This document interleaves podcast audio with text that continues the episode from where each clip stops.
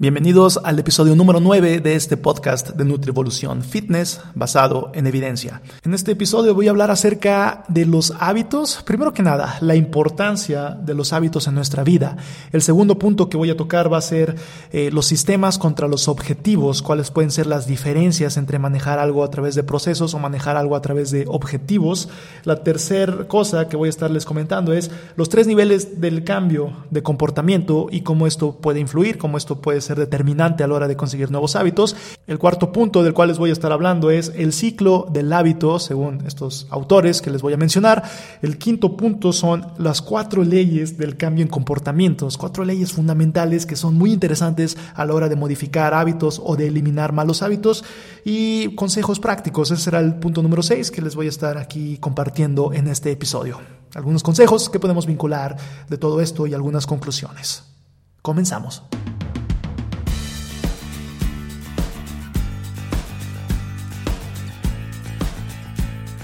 Y este es el lugar en donde comparto ideas, comparto artículos científicos, comparto estrategias, experiencias acerca de cómo mejorar nuestra vida a través de cosas que nos vayan a dar lugar a esto y pueden ser cosas como relacionadas al fitness, relacionadas a la alimentación, relacionadas al entrenamiento, relacionadas a filosofías de vida, relacionadas a cuestiones psicológicas, entre otras.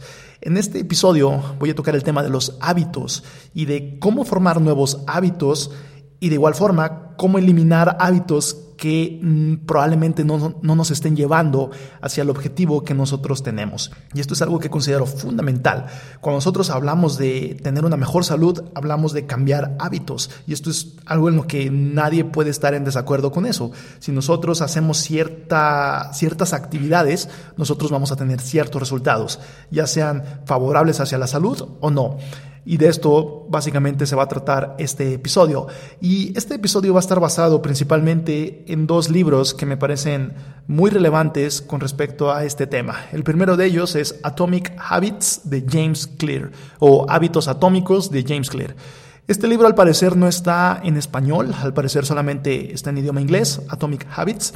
Y me parece un libro muy interesante, mm, bastante completo. Este, al igual que el otro que les voy a mencionar, son libros que han sido forjados a través de numerosos estudios y que dan una perspectiva única con respecto a los hábitos y cómo podemos modificarlos. Entonces, puede ser que no vaya alineado con otro tipo de corrientes de pensamiento, estoy completamente de acuerdo con eso. Sin embargo, esta es una corriente de pensamiento que me parece adecuada y me parece sobre todo útil. Me parece útil y ya les platicaré las estrategias y las principales ideas que, que podemos sacar de estos libros y cómo implementarlas al mundo del fitness y al mundo de la salud. Y el segundo de estos libros es El poder del hábito. Charles Duhigg es, esta, es este autor que también tiene este libro, El Poder del Hábito, uno de los libros pues, más relevantes con respecto al tema. Estos son los principales en los que me voy a estar basando.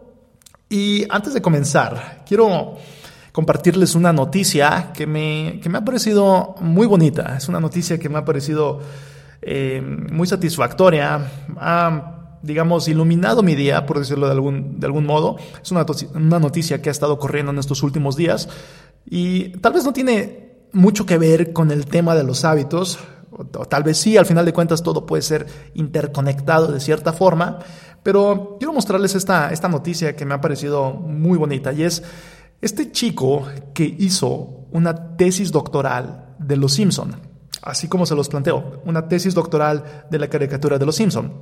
De entrada pudiera parecer un poco, eh, un poco ridículo, ¿no? Pero no, realmente si, si lo analizamos, tenemos una caricatura tan completa, tan compleja, tan llena de, de formas o representaciones de formas de vida que pueden dar mucho de qué hablar. Entonces, esta persona decidió crear su, su tesis doctoral con respecto a los Simpson. Y vean, de entrada, esto me parece muy, muy bueno, ya que me identifico mucho con, con él. Al momento de ver la nota me doy cuenta de que nace en el mismo año en que yo nací, 1988. Y estamos hablando de una generación que creció con los Simpson. Crecimos nosotros viendo, viendo esta caricatura, sobre todo los, los, episodios hasta la temporada 8, que son los que realmente valen la pena, son los, son los buenos. Porque después de eso cambiaron la forma de hacer las cosas, cambiaron la forma de, de representar la forma de vida y pues no me gusta, y así como a mí no me gusta, eh, por lo que he observado, a una gran cantidad de personas tampoco les gusta la nueva forma en la que, en la que se llevaron a cabo los episodios de Los Simpson hace cerca de 15 años, no sé, pero por ahí de la temporada 8 o 9 se empezaron a ir hacia abajo. Pero bueno, entonces, esta persona nace en 1988 y crece con esta, con esta caricatura. Y él, lo que me parece muy interesante de aquí es que él ignora o ignoró los estereotipos de la sociedad. Él ignoró lo que debía y lo que no debía realizar. Y él dijo, voy a hacer mi tesis acerca de la caricatura de los Simpson y pues me vale, ¿no? O sea, yo considero que esto es algo que puede aportar mucho y lo voy a hacer. Y esto aporta mucho para él mismo y de esta forma también él aporta mucho a los demás. Si tú te sientes realizado y si tú haces una tarea en la que en la que tienes una misión clara, en la que tienes una, digamos, en la que tienes arraigada tan dentro de ti esta tarea, pues muy probablemente la vayas a hacer muy bien y muy probablemente muchas personas se vayan a beneficiar de, aquello. Entonces, eh, dicha tesis eh, menciona que Los Simpson es una caricatura que tiene mucho de qué hablar, que puede ser puede ser de ayuda para distintas asignaturas en cuestión pedagógica para enseñar distintos temas, como cuestiones de género, cuestiones de, roles, em, distintas, distintas cosas, ¿no? La cosa aquí, o lo que me ha parecido tan, tan bonito y gratificante, es eso. Si una persona se mete de lleno a, a los temas que le interesan y a los temas en los que puede ser digamos, su pasión o los temas en los que puede ser muy útil para los demás. Entonces aquí tenemos eh, pues una, una receta que pudiera llevar al éxito, una receta que pudiera llevar a algo que llene a uno mismo y que llene a los demás como consecuencia de esto también. De esto se trata y bueno, esto quería comenzar con esta noticia positiva. Por cierto, es también un buen hábito tener noticias positivas que te, que te den felicidad. Y un mal hábito podría ser tener noticias que te hagan sentir mal, que te hagan sentir eh, enojado, que abundan. Lamentablemente esas son las que más abundan y son las que más podríamos tener en el día a día. Así que, bueno, el primer consejo aquí podríamos decir, eh, trata de, minimizar las noticias negativas que recibes y trata de maximizar las noticias positivas que recibes en la medida de lo posible. Ok, ahora sí, pasando a los temas centrales de este episodio, pasando a la cuestión de los hábitos. Nosotros tenemos actualmente eh, un estado, digamos, eh, el Miguel de hoy, o sea, el yo del día de hoy, es una representación de la suma de los hábitos que ha hecho el Miguel del ayer. De igual forma, el Miguel de mañana va a ser una representación, o será una representación, de la suma de los hábitos que va a ser el Miguel del hoy, del hoy hacia el mañana. Entonces, así de importantes son los hábitos. Nuestra vida es la suma de nuestros hábitos. Lo que hacemos, lo que repetimos en un día a día, van a conllevar cierta, cierto resultado que va a ser la suma y acumulación de los hábitos y lo que estos nos van a dar. Pueden ser cosas positivas, pueden ser cosas negativas. Por ejemplo, en muchas ocasiones, em, si yo inicio un plan de alimentación o si alguien inicia un plan de alimentación, en muchas ocasiones como los resultados realmente no se ven a corto plazo, puede que eh, parezca que no es importante o puede que parezca que es algo que no va a dar resultados y pues en muchas ocasiones esto es dejado a un lado. Em, eh, aquí es el primer punto importante de esto. Em, si nosotros mejoramos, aunque sea mínimo, o si nosotros hacemos algún, alguna actividad que aunque sea en un porcentaje, si le ponemos un número, aunque sea en un porcentaje mínimo, nos va a dar algo positivo, entonces es la suma de estos porcentajes, de, estas actividades en un día a día, la que al final nos va a dar pues un resultado mucho mayor y la que nos va a dar un mejor, digamos en este caso, estado de salud. Por ejemplo, si yo como una comida saludable el día de hoy, o una comida que tenga un perfil nutricional adecuado el día de hoy, pues hoy mismo probablemente no vea los beneficios y esto se va a suscitar tras la repetición, tras comer eh, una, o comidas con perfil nutricional positivo durante el largo plazo, durante muchas veces en largo plazo. Y de igual forma, si yo como algo negativo hoy o algo, digamos, algo de pobre perfil nutricional, entonces, las cuestiones negativas de, esto no se van a manifestar probablemente en este momento, se van a manifestar en el largo plazo. Eh, ya sea obesidad, ya sea algún tipo de padecimiento metabólico, etc. Entonces es la suma de esto. Y si yo mejoro, aunque sea el 1% cada día, pues al final del, año o al final de, de, mucho tiempo acumulado, pues se va a tener algo positivo. Y de igual forma, si yo hago algo negativo o algún hábito que no me acerca a mi objetivo eh, durante hoy, probablemente no tenga nada, pero a largo plazo ya va a ser cuando se puede manifestar pues las cuestiones eh, negativas de la repetición de esto. Entonces, Tú decides si tienes una acumulación positiva, si estás añadiendo cosas positivas que en el largo plazo representen en algo de beneficio, o si estás añadiendo pequeños bloques de cosas negativas que al final van a representar en algo lógicamente negativo. De esto habla eh, James Clear, a esto se refiere con hábitos atómicos.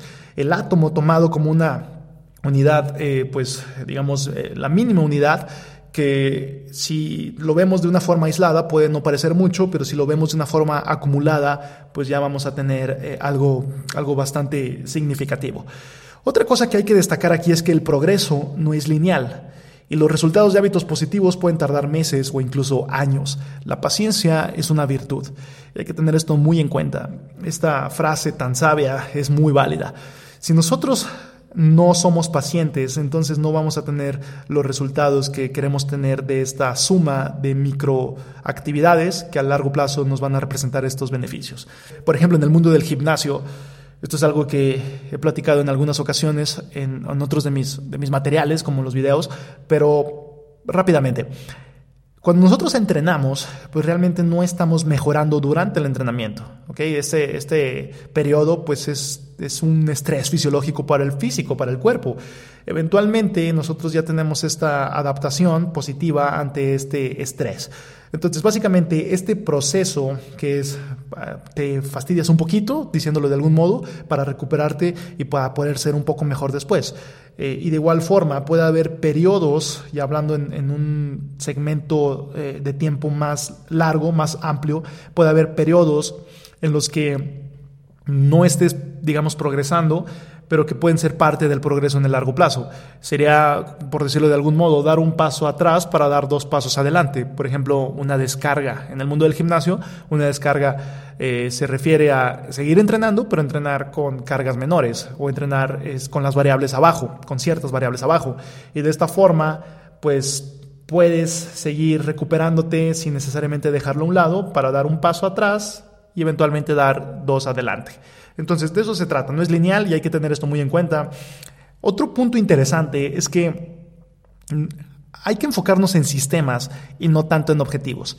Y esto es algo que también se complementa con lo que dice eh, Scott Adams. Scott Adams es el creador de las historietas de Dilbert. Dilbert probablemente lo conozcan.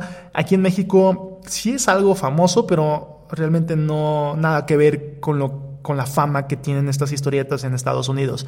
Entonces Scott Adams tal vez lo podríamos poner en, la misma línea que el creador de, Charlie Brown, ¿no? Charles Schultz. Pero bueno, eh, básicamente el libro de Scott Adams que significa cómo, cómo perder y aún así ganar, algo así, palabras más, palabras menos, no recuerdo realmente el nombre del libro, pero él habla acerca de este mismo punto, de enfocarnos en sistemas y no tanto en objetivos. ¿A qué se refiere esto? Por ejemplo, puede haber una diferencia entre yo decir, bueno, voy a ponerme el objetivo de bajar 5 kilos a decir, bueno, voy a ponerme el objetivo de comer más vegetales, de comer menos calorías y de tener un mejor perfil nutricional en mis comidas. En el primer ejemplo, al decir voy a bajar 5 kilos, realmente no depende totalmente de ti.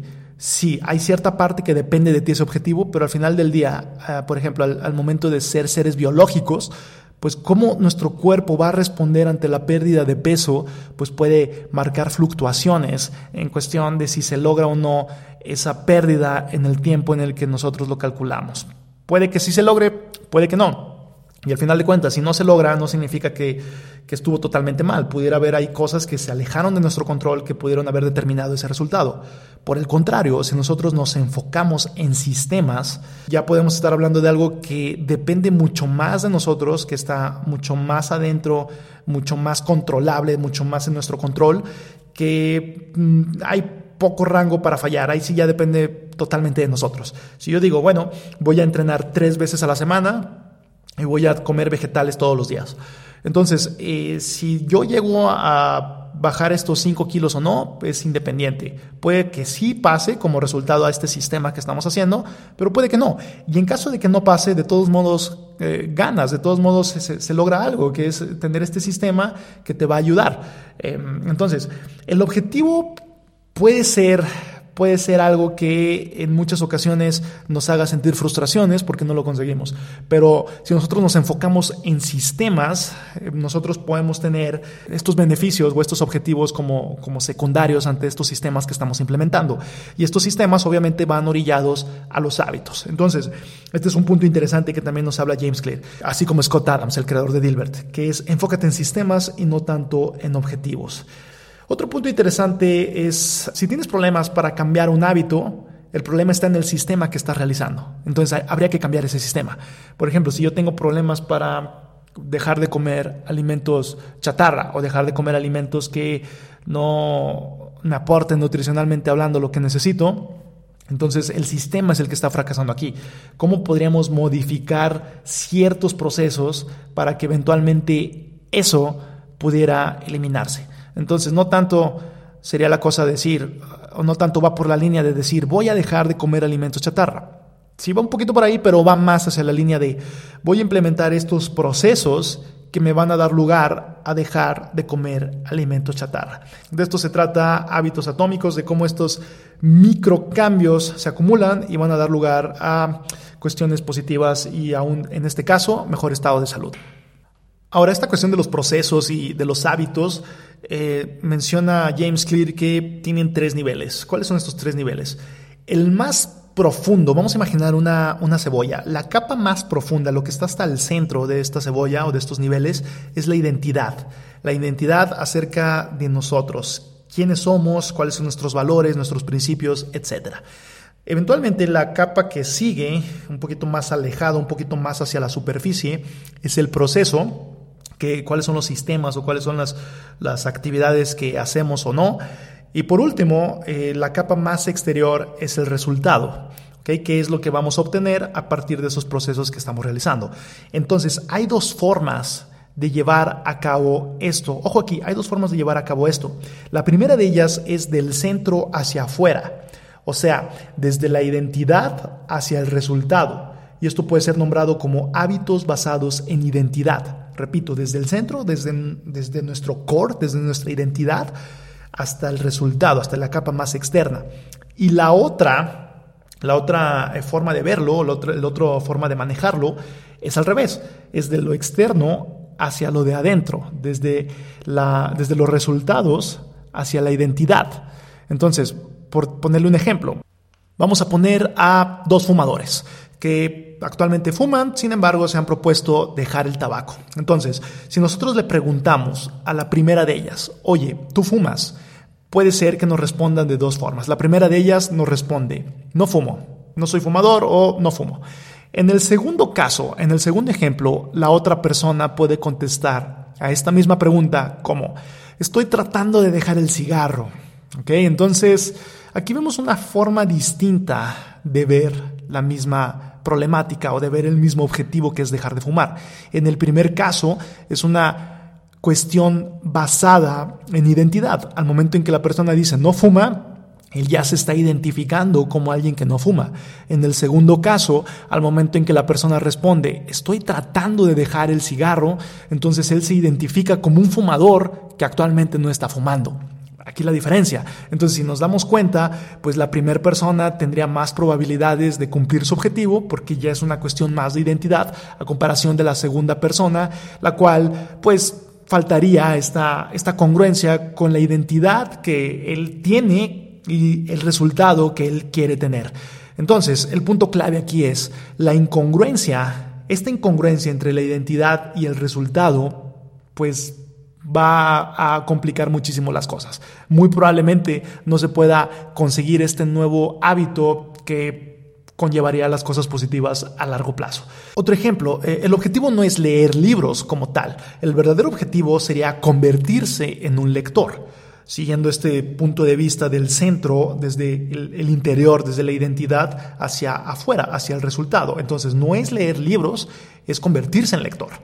El segundo, por ejemplo, podríamos decir, el objetivo no es ponerse mamado, el objetivo es convertirse en mamado. Me explico, entonces, esta solamente es una, una, forma de ejemplificar esta cuestión de la identidad. Asume la identidad que venga del centro, desde nuestro interior, hacia los resultados. De esta forma va a ser más conseguible este nuevo hábito. Este punto también es clave. Ahora, eh, para cambiar nuestra identidad se necesitan dos pasos. El primero, decidir en quién te quieres convertir y el segundo, probarlo a ti mismo a través de pequeñas victorias. Importantísimo, repito, primero, decidir en quién te quieres convertir. Y el segundo, probarlo a ti mismo a través de pequeñas victorias. En el caso de, de convertirse en un lector de libros, aquí la cosa es, pequeñas victorias serían leer una o dos páginas al día. Con esto son micro victorias que al momento de irse acumulando y apilando van a dar como resultado que tú ya seas un lector o que tengas varios libros leídos durante el año. Entonces, repito, uno, decidir en quién te quieres convertir y dos, probártelo a ti mismo a través de pequeñas victorias. Pasando al siguiente punto, y esto tiene que ver con el ciclo del hábito. Aquí me voy a meter un poco más en lo que menciona Charles Duhigg en El Poder del Hábito. El hábito o el ciclo del hábito, más bien, conlleva tres principales aspectos. El primero de ellos es la señal, el segundo de ellos es la rutina y el tercero de ellos es la recompensa. Uno, señal, dos, rutina, tres, recompensa. Entonces, comprendiendo cómo funciona este ciclo de los hábitos, puede ser más fácil modificarlos. Y estos principios pueden ser aplicados a individuos, a negocios o a instituciones. Ahora, em, ejemplificando un poquito, vamos a decir, yo tengo el hábito de tomar una cerveza cuando ceno. Vamos a, poner ese ejemplo. Entonces, ¿cuál es la señal? La señal puede ser algo que tiene que ver con horario, que tiene que ver con, el lugar en donde estás, que tiene que ver con algún sentimiento. Principalmente son esos. Vamos a decir, eh, en este caso, la señal es el horario. La, no sé, el horario de la cena a las 7 de la noche. Yo tengo esta, esta señal, que es el horario, tengo esta señal que también es hacer esta comida, esa es mi señal. Entonces la rutina es esa, la rutina es lo que haces ante esta señal. La señal, dígase, repito, el horario, la rutina es la cena que haces y parte de esta rutina pues es implementar esta bebida que es la cerveza junto con tu cena. Y por último la recompensa. Hay muchas cuestiones que tienen que ver con hábitos que se vinculan con la dopamina, que es este neurotransmisor que puede ser liberado ante ciertas situaciones. Entonces, esta cuestión puede engranar el hábito y puede hacer que nos sintamos bien y que se perdure la realización subsecuente de este hábito. Entonces, señal, rutina, recompensa. Este es el ciclo del hábito. Vamos a ponerle eh, definiciones a cada uno de los aspectos. La señal es el detonador, el trigger, el detonador, el gatillo, que le indica a tu cerebro cambiar a modo automático, entre comillas, y utilizar algún hábito predeterminado. Al cuerpo le gusta automatizar tareas, le gusta ser eficiente para ahorrar energía y hacer cierto número de actividades de forma, digamos, automática. Dos, rutina. ¿Cómo lo podríamos definir? Puede ser algo en cuestión físico, algo en cuestión emocional o algo en cuestión mental. Cierta rutina que nosotros tengamos con base en este primer detonador que es la señal. Y por último, la recompensa. Esta va a ayudar a decidir a tu cerebro si un ciclo vale la pena o no recordarlo. Si vale la pena, si hay este efecto dopaminérgico, eh, pues entonces eh, el cerebro lo va a recordar y, lo va a eventualmente automatizar. De lo contrario, pues probablemente este no sea un hábito que pueda engranarse o que pueda, que pueda perdurar. Ahora, la cosa está en que el cerebro realmente no puede distinguir entre hábitos positivos o destructivos, lo cual hace bastante difícil sobreponerse ante los hábitos negativos. Uno de los trucos, digamos, o uno de los secretos aquí es reconocer cuál es el craving o cuál es esta, este antojo que está conduciendo a nuestro comportamiento. Una vez que lo hayamos identificado, entonces es más fácil crear un nuevo hábito. Por ejemplo, si yo ya identifiqué que realmente el, el craving de tomar esta bebida alcohólica es no sé, vamos a decir, relajarme, entonces yo puedo sustituir esta bebida por otra que tenga el mismo fin Tal vez puede ser un té, un té que tenga cierta cualidad de, relajación. Pues bueno, esto podría servir como un sustituto ante este craving o ante este antojo que estoy teniendo, que está causando que yo pues eh, busque tomar esta bebida alcohólica en la cena. Y así Charles Duhigg nos habla de cómo identificar cuál es la rutina que tenemos, experimentar con las recompensas, aislar las señales y básicamente tener un plan. Pero si nosotros identificamos por qué estamos haciendo lo que estamos haciendo, entonces ya estamos un paso adelante ante la formación de hábitos más saludables para nosotros. Ahora, vinculado a esto, es importante mencionar las cuatro leyes del cambio en comportamientos. Cuatro leyes. La primera de estas, la ley que tiene que ver con la señal hazlo obvio. Ya voy a desarrollar un, poco más a profundidad cada una de estas leyes, pero la primera ley que tiene que ver con la señal es hazlo obvio. La segunda ley que tiene que ver con el antojo, con el craving, es hazlo atractivo. Segunda ley. Tercer ley que tiene que ver con la respuesta es hazlo fácil. Y la cuarta ley que tiene que ver con la recompensa es hazlo satisfactorio. Repito, primer ley, hazlo obvio. Segunda, hazlo atractivo. Tercera, hazlo fácil. Cuarta, hazlo satisfactorio. Ahorita voy a mencionar un poco más a fondo qué significa cada una de estas leyes, pero de igual forma, eh, así como tenemos estas cuatro leyes para cambiar comportamientos a hábitos positivos, también podríamos tener cuatro leyes para destruir hábitos negativos o destruir estos comportamientos. La primera sería hazlo invisible, la segunda sería hazlo inatractivo, la tercera sería hazlo difícil y la cuarta sería hazlo insatisfactorio. Como podemos darnos cuenta, esto es lo contrario a las primeras leyes, ¿no? Lo que puede hacer que formemos buenos hábitos, lo contrario puede hacer que eliminemos malos hábitos. Ahora, ah, pasando un poco más a, detalle en cuestión de cada una de estas leyes, la primera de ellas, hazlo obvio. A lo que se refiere James Clear con esta ley es que seas muy específico, seas muy obvio, valga la redundancia, con el nuevo hábito que quieres implementar. Proponte hacer algo en determinado lugar a determinada hora. Por ejemplo, voy a, pones la actividad que quieres hacer, a las, pones el horario en el que lo quieres realizar, en pones el lugar en donde lo vas a realizar. Eh, voy a llenar los, los, blancos, voy a llenar los, los enunciados. Voy a hacer entrenamiento de pesas a las 12 del día en el gimnasio. Listo, ya llené los tres puntos. Voy a hacer entrenamiento de pesas a las 12 del día en el gimnasio. Entonces, de esta manera, pues ya es, eh, ya es algo más obvio que puede ser más realizable. Otro consejo práctico vinculado a este acumula hábitos. Se habla de que si tú acumulas hábitos previos que ya tienes engranados con hábitos nuevos que vas a empezar a engranar, entonces hay una mayor probabilidad de éxito de que se queden y se arraiguen estos nuevos hábitos. Por ejemplo, después de hábito actual, voy a hábito nuevo, voy a llenar los blancos. Después de mm, trabajar o después de desayunar, voy a entrenar en el gimnasio. Entonces, tienes este hábito previo que ya realizas, es algo que ya tienes engranado, ya sea trabajar o ya sea desayunar, y después vas a implementar este nuevo hábito. Entonces, la idea es apoyarte de el hábito previo que está engranado para poder engranar a este nuevo hábito. Y de esta forma vas a poder tener una mayor eh, probabilidad de éxito. Y otros puntos que se pueden vincular con estos, eh, con estos aspectos es modificar tu ambiente. Si tú modificas tu ambiente positivamente para poder tener este nuevo hábito engranado, pues también van a aumentar las probabilidades de que lo consigas. Un ejemplo, si tú quitas la televisión del cuarto, entonces probablemente veas menos televisión, probablemente mejore tus horas de sueño, tu calidad de sueño y esto pues va a representar en cosas positivas a largo plazo. Entonces, modificación del ambiente, pues lo quitas, quitas la televisión en este caso.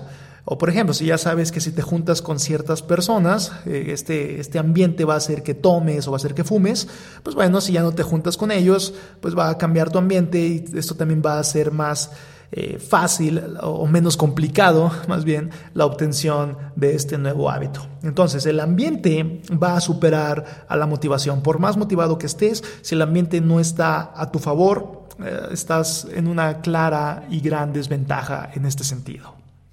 Y de igual forma, si tú te empiezas a juntar con personas que mm, ya sea estén logrando o hayan logrado lo que tú quieras lograr o que tengan los hábitos que tú quieras formar. Eh, vamos a decir, personas que hacen actividad física, si tú te empiezas a juntar con personas que hacen actividad física y lo ven de una forma normal, pues tú también vas a empezar a implementar esto de forma normal. Entonces, para ti ya va a ser bastante normal hacer este comportamiento. La idea aquí es, en resumidas cuentas, juntarte con personas o buscar este, este círculo social que haga de forma normal las actividades que tú quieras realizar de igual forma, de forma normal. O estos hábitos que quieras implementar y quieras que se adapten para que tú los realices de una forma automática o de una forma, digamos, normal. Otro ejemplo más, si sientes que vales poco como persona, que esto puede ser causado sobre todo en la época actual por redes sociales principalmente, pues bueno, quita tus redes sociales o ya no uses tanto las redes sociales o deja de seguir a las personas que te puedan eh, causar cierta envidia o cierto resentimiento. Así de simple, cambias el ambiente para poder formar un nuevo tú, un nuevo hábito. Otro ejemplo, eh, vamos a decir, gastas mucho en electrónicos, entonces eh, deja de ver reseñas de estos productos electrónicos que lo más seguro es que ni siquiera necesites, pero al momento de estar viendo las reseñas, de ver cómo funcionan, pues dices, necesito uno de ellos y nada más es una idea creada por estos, eh, estas cosas que estás consumiendo. Entonces, de esto se trata, de modificar el ambiente para hacerte fácil o para hacerte más obtenible este nuevo hábito que vas a conseguir. Y otro ejemplo vinculado al consumo de alimentos chatarra. Si tú sabes que consumes muchos alimentos de esta índole, entonces con el simple hecho de quitarlos de la casa, de hacerlos invisibles, entonces puede aumentar la probabilidad de éxito de que dejes de consumir esos alimentos. Puede sonar bastante sencillo y sí, sí es bastante sencillo en su implementación. Ya en la práctica resulta más complicado, pero con el simple hecho de hacer este ajuste en tu ambiente puedes tratar de mejorar tus hábitos y hay más probabilidad de ello. Ahora, pasando a la segunda ley, hazlo atractivo. La palabra atracción, la palabra atractivo, pues lógicamente conlleva eh, una cuestión muy implícita, que es que nosotros nos dirijamos hacia ello. El ser humano por naturaleza se va a dirigir a las cosas que considere atractivas. Entonces, si nosotros vemos eh, la publicidad, por ejemplo, son magnificaciones de la realidad. Si vemos la hamburguesa, cómo nos la pintan en la publicidad, nos la pintan más atractiva de lo que realmente es. ¿Con qué fin? Con el fin de que nosotros eh, orillar nuestro comportamiento hacia obtenerlo. Entonces, de la misma forma en la que ellos utilizan esa estrategia en nuestra contra, nosotros podemos utilizar esa misma estrategia a nuestro favor. Hacer cierto hábito atractivo. Y esto también se relaciona con las cuestiones dopaminérgicas de las cuales ya les comentaba eh, anteriormente. En cuestión práctica, lo que recomienda James Clear aquí es emparejar las actividades que causen placer con las del nuevo hábito. Entonces así se va a asociar este placer con este nuevo hábito que vamos a hacer. Y aquí hay dos maneras de manejar esto. La primera de ellas es primero hacer lo que te gusta y después hacer lo que necesitas empezar a hacer. O la segunda de ellas es primero hacer lo que necesitas empezar a hacer y después hacer lo que te gusta. Voy a poner un ejemplo. Vamos a decir, Em, quiero leer más, ese es el hábito, quiero leer más. Entonces, en la primera opción, en la primera línea de dirigir esto, que es emparejar algo que actualmente haces que te cause placer a este nuevo hábito, podría ser, bueno, después de eh, ver Netflix, después de ver algún episodio de mi serie favorita, voy a leer. Entonces primero haces algo que te cause este placer y después lo emparejas con este nuevo hábito que quieres adquirir. Y la segunda opción, que en mi opinión es mi favorita y eh, a, mi parecer es la, la, más útil, es primero hacer esto nuevo que tienes que empezar a hacer. En este caso, voy a leer primero y después voy a ver Netflix, voy a ver la serie que me gusta ver. Entonces, de esta forma arraigas y emparejas este nuevo hábito con lo que tienes asociado ya con cierto placer. Y de esta forma lo haces atractivo. Así de simple. Voy a poner otro ejemplo. Si quieres empezar al gimnasio, entonces emparejalo con algo que te cause cierto placer actualmente. Eh, puede ser igual, eh, usar redes sociales o ver videos en YouTube o ver algo en Netflix. Después de ir al gimnasio, voy a premiarme viendo algún capítulo de mi serie favorita. Así de simple. Y si no vas al gimnasio, entonces no puedes ver tu serie favorita. Ponte esa regla y si la respetas, si, si, respetas esta misma regla que tú te estás imponiendo, pues lo más seguro es que puedas arraigar este nuevo hábito. De esta forma lo haces atractivo, que es la segunda ley. Tercera ley, hazlo fácil. Y aquí esto em, lo vinculo mucho con mi línea de trabajo, que es la eficiencia. Hazlo fácil, no te compliques en vano las cosas. Si bien pudiera haber momentos en los que las cosas tengan que ser difíciles, por supuesto que los hay, y hay que atorarle con todo cuando se susciten esos momentos, eh, en la mayoría del tiempo va a ser mucho más eficiente llevar a cabo algo que sea más fácil de seguir. Aquí hay un ejemplo antropológico muy bueno. Chequen esta historia. Esto viene de parte de Jared Diamond en su libro eh, Armas, Acero y Gérmenes, que es un libro que habla mucho acerca de por qué unas culturas prosperaron más que otras. Pero básicamente vean este punto. En Europa, eh, la línea es horizontal, o sea, si tú recorres Europa, lo recorres de una forma horizontal, de, este a oeste. Entonces así vas desde, no sé, los países que están hasta la izquierda hasta lo que está hasta la derecha. Entonces, esta línea horizontal hace más fácil la agricultura porque todo va a mantener más o menos la misma temperatura a comparación de la línea vertical que tiene América. Si nosotros comparamos Canadá a Argentina, pues vamos a tener fluctuaciones del clima bastante drásticas y esto complica muchísimo la agricultura. Entonces, este fue uno de los motivos por los cuales pudo haber más prosperidad en cuestión de la sociedad, en cuestión vinculada a la agricultura en Europa, repito, porque fue más fácil en cuestión de, sembrar y de poder obtener los resultados de estas cosechas en Europa por esta línea horizontal a comparación de la línea vertical que tiene América, que hizo más difícil la prosperidad en este sentido. Entonces, hazlo fácil, no te compliques las cosas nada más por complicártelas. Hay personas que quieren empezar muy complicado, que quieren meterse al mejor gimnasio, pero el mejor gimnasio puede estar muy lejos de tu casa. Entonces te lo estás haciendo difícil. No te lo compliques. Mejor busca un gimnasio que esté camino al trabajo o que esté a una distancia caminando de tu casa. Y de esta forma va a ser más fácil y va a ser más probable que puedas mantener este nuevo hábito y que lo puedas arraigar como una parte de ti. Y esto es a lo que se le denomina la ley del menor esfuerzo, que es esta tendencia natural del ser humano a optar por la opción que requiere menos esfuerzo. Y no es que esté precisamente mal, es una forma de eficiente no sé si existe esa palabra, perdón, pero es una forma de hacer más eficiente los procesos, es una forma de ahorrar energía y esto es una forma de poder conseguir más en el largo plazo de una manera bien aplicada. Entonces, lo fácil, lejos de estar planeando cuál es la cosa perfecta que vas a llevar a cabo, el sistema más complejo, busca un sistema que funcione, aunque sea un sistema simple, un sistema simple que funcione va a ser muchísimo mejor que un sistema súper complejo que no vas a poder llevar a cabo. En cuestión de la alimentación igual, si tú buscas un sistema que se adapte a ti, que sea muy simple para ti llevar a cabo, entonces va a ser más fácil y esto va a ser más probable que conlleves este nuevo hábito. Vean, por ejemplo, para mí em, el ayuno eh, o, pasar o saltarme una comida o pasar cierto número de horas sin ingerir alimentos, resultó ser este, este detonante o resultó ser esta actividad que resultó muy sencilla para mí, pero que puede tener bastantes beneficios. En este caso, para mí ayunar, pues significó disminuir mis calorías totales en el día, significó hacerlo de una manera muy sencilla, no me castigaba tanto o yo no sentía que estuviera tan castigado a comparación de otras dietas bajas en calorías para bajar de peso, pero que pudo conllevar haber disminuido a un porcentaje de grasa corporal muy bajo.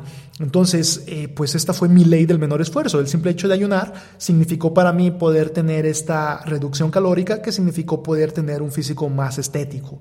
Y de igual forma, así como mientras más fácil sea un hábito, eh, se puede llevar más a cabo. Eh, si lo haces muy difícil, va a ser más la tensión, va a ser más la fricción que va a estar ocasionando este, este tú con tu hábito y pues lógicamente esto puede hacer que no conlleves el hábito a largo plazo. Así que no empieces con algo que no vas a poder mantener en el mediano y sobre todo en el largo plazo. Es mejor algo que esté bien, pero que pueda ser mantenido a largo plazo, que algo excelente que pueda ser mantenido a muy corto plazo. Entonces, de verdad, lo fácil, no te compliques las cosas a lo, a lo menso, no te compliques las cosas a lo güey. El último consejo vinculado aquí es rediseña tu vida para que las actividades que importan más sean las más fáciles de llevar a cabo las actividades que importan más sean las más fáciles de llevar a cabo. Haz un análisis concienzudo de qué es lo que haces en un día a día, qué es lo que necesitas hacer y cuáles son los cambios que puedes implementar para hacértelo más fácil. Mientras más fácil, mejor, siempre y cuando sea efectivo, pero mientras más fácil, mejor. Esta es la ley número tres, hazlo fácil. Y así como tenemos esta ley, pues tenemos la antiley o la ley para destruir hábitos negativos, que es hazlo difícil. Hazte difícil hacer cosas mal. Y la cuarta ley es hazlo satisfactorio. Busca recompensas pequeñas a corto plazo. Eh, sobre todo en lo que pues se engrana este hábito y ya tengas los beneficios a largo plazo. A nosotros como seres humanos nos gusta la gratificación a corto plazo. Entonces, tal vez esperar a las cosas positivas que se puedan suscitar en el largo plazo puede ser puede ser difícil para la mayoría de nosotros. Así que busca cierto premio. Esto viene vinculado con las leyes anteriores, viene vinculado a, esta búsqueda del placer, esta búsqueda de hacer algo atractivo para nosotros.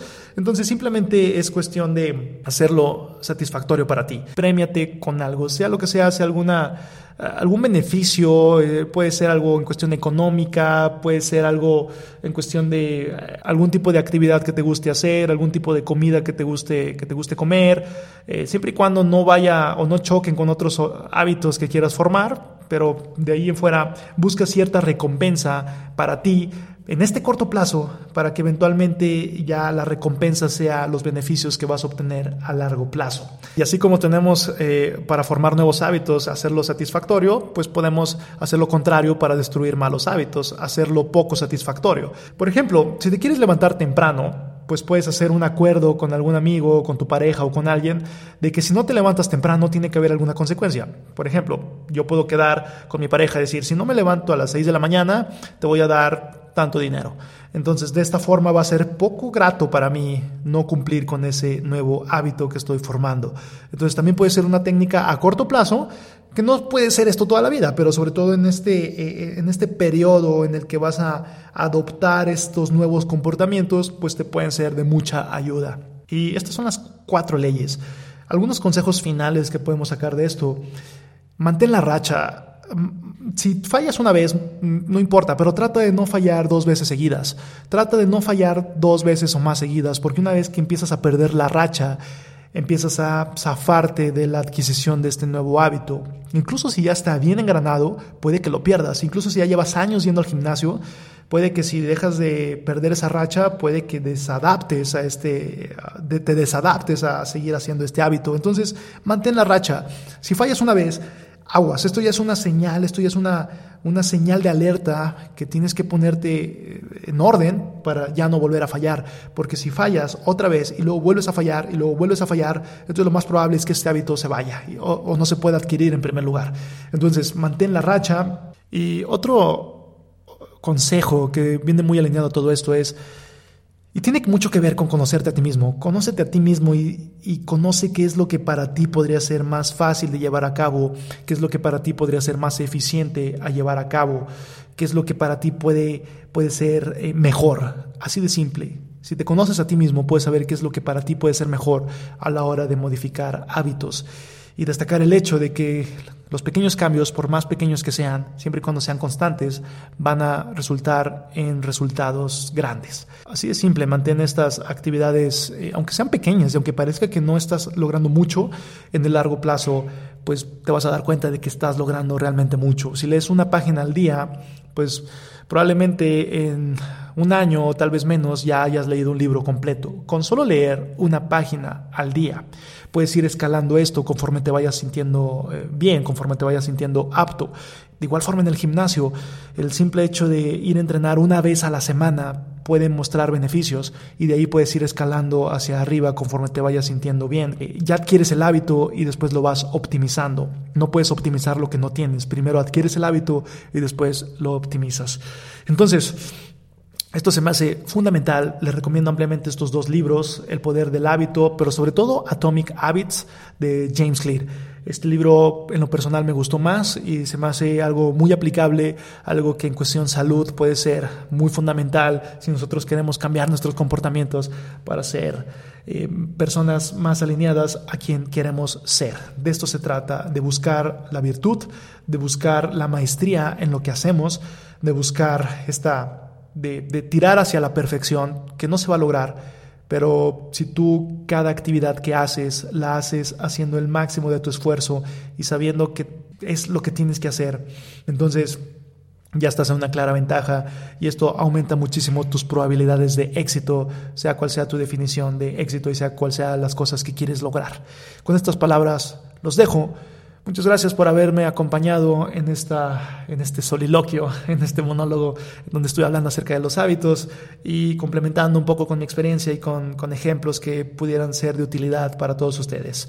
Y los invito la próxima semana en este podcast de Nutrivolución. También los invito a que chequen mi trabajo en nutrivolución.com. Tengo material que puede ser de utilidad para todos ustedes si están involucrados en cambiar hábitos para poder mejorar su físico, para poder mejorar su estado de salud. Así que yo yo les hablo muy pronto, no sin antes recordarte que vayas y levantes esa barra.